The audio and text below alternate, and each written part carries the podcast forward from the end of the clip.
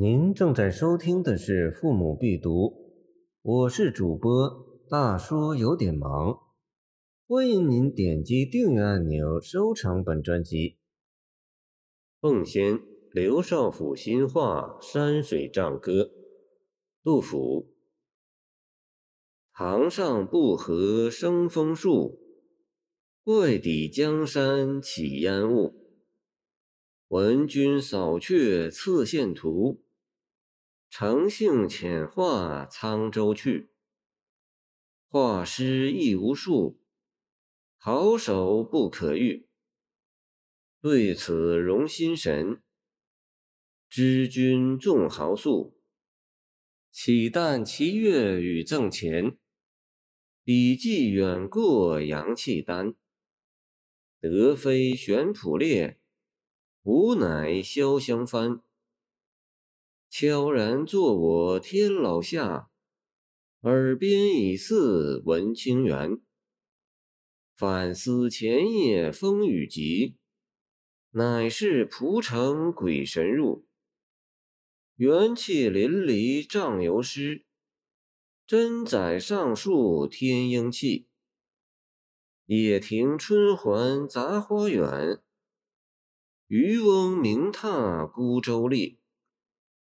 沧浪水深清明阔，溪岸撤倒秋毫末。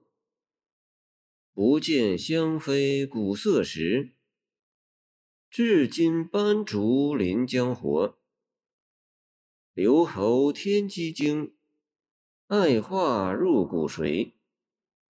自有两儿郎，挥洒一墨笔。大儿聪明道，能添老树颠崖里；小儿心孔开，貌得山僧及童子。若耶溪云门寺，五毒胡为在你子？倾斜布袜从此始。杜甫的《奉先刘少府新画山水帐歌》。是一首题画诗，作于天宝十三载（公元754年）。文苑英华本有注云：“奉先为刘丹宅作，刘少府借刘丹。时任奉先县尉，少府是唐人对县尉的尊称。山水帐即画着山水的屏障。”由于天灾乏食，在长安困守了近十年的杜甫，不得不投靠亲友，沉沦下僚，贫贱交迫。自京赴奉先县永怀五百字中，曾谈到诗人一度曾产生江海志，想要仿效古代的演艺高士，去过潇洒送日月的生活。了解诗人此期的坎坷经历，对于理解这首题画诗有着一定的意义。因为只有了解了这一点，才能体会到这首题画诗中作者生发开去而书写的“若耶溪云门寺，五毒胡为在你子，倾斜布袜从此始”的沧州去。并非仅仅是就画论画，而多少是从一个侧面曲折地反映了诗人此期进取无路的苦闷心情。从题画诗这一体来看，清沈德潜说诗最语云：“唐以前未见题画诗，开此题者老杜也。”这是符合事实的。因为尽管在杜甫之前偶有题画之作，但题画诗成为一体，成就高而影响远，则确实始于杜甫。在文人画兴盛，因而题画诗也随之兴盛的宋代，诗论家就给杜甫的题画诗以崇高的评价，认为画山水诗，少陵戍守后。无人可记者，见宋代徐以《延州诗画》。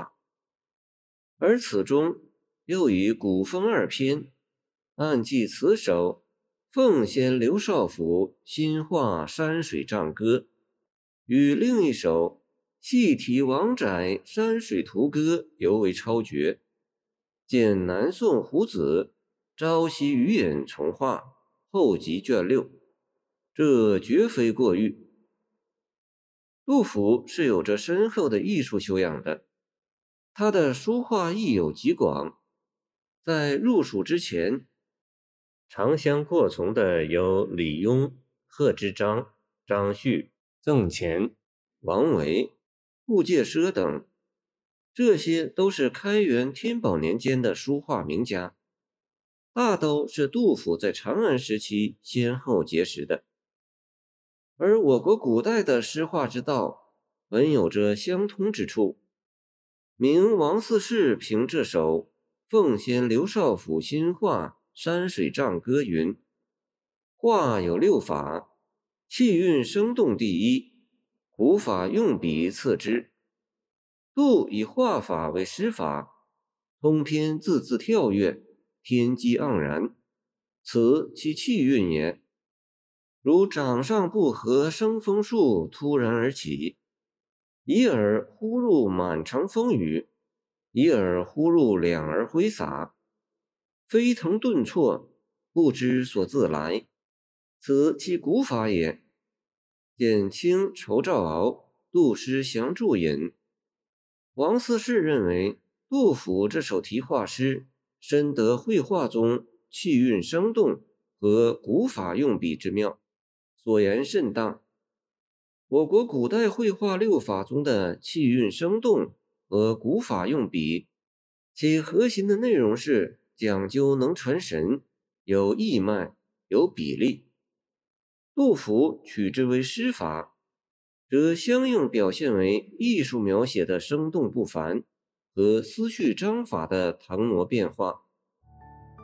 感谢您的收听，我的 QQ 号码幺七二。二九二二幺三零，希望您继续收听我们的后续节目。如果您喜欢我的作品，请关注我吧。